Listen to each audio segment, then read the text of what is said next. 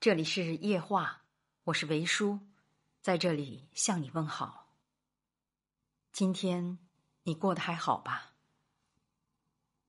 今天和大家分享民国时期第一位被离婚的女人，她就是徐志摩的结发妻子张幼仪。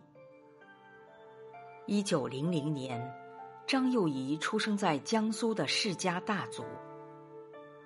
十五岁的时候辍学，按照父母之命、媒妁之言，就嫁给了徐志摩。新婚之夜，丈夫冷漠的说了一句：“乡下土包子。”其实呢，徐志摩才是高攀了张家的。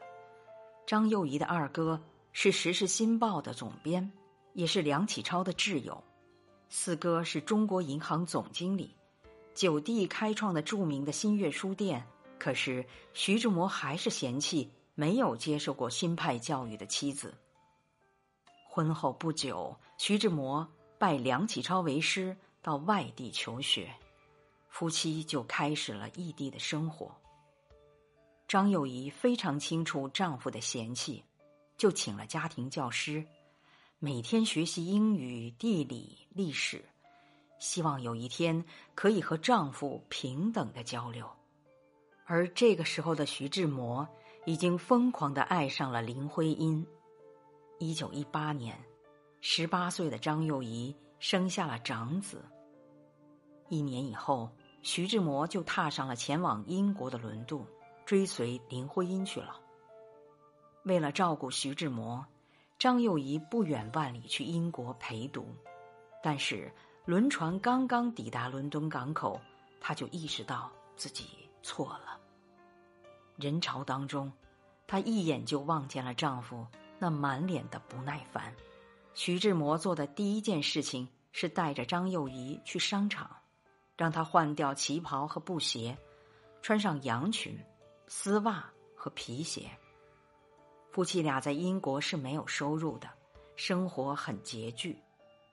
大家闺秀张幼仪就学着去操持家务。写信向自己的父母求助汇款，但是她的深情是没有办法融化丈夫的冷漠。来英国几个月以后，徐志摩漫不经心的说要把孩子打掉。张幼仪说：“我听说过有人因为打胎死掉的。”徐志摩冷冷的说：“还有人因为坐火车死掉的呢，你看到人家不坐火车了吗？”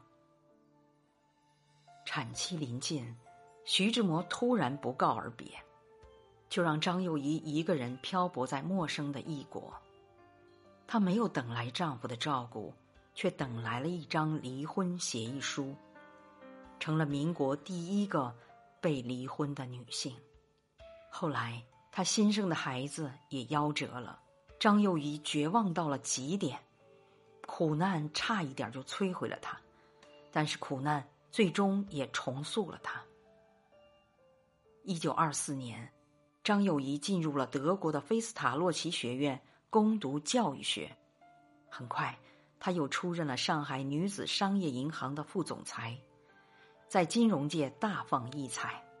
他展现出了绝佳的商业眼光，创办了高定服装公司云商，在股票市场出手不凡。成为名震上海滩的商界女大佬，而徐志摩和陆小曼结婚以后，和徐家的父母不和，在徐家的父母心目当中，张幼仪才是唯一的儿媳妇，而张幼仪呢，也从来没有辜负过这份情谊。不管徐志摩对他有多么的冷漠，他始终如一的照顾徐家父母。徐志摩的母亲病重了。他就以义女的身份操持徐家的家务。一九三一年，徐志摩因飞机失事遇难。此时的杜小曼非常的脆弱，她甚至拒绝去现场。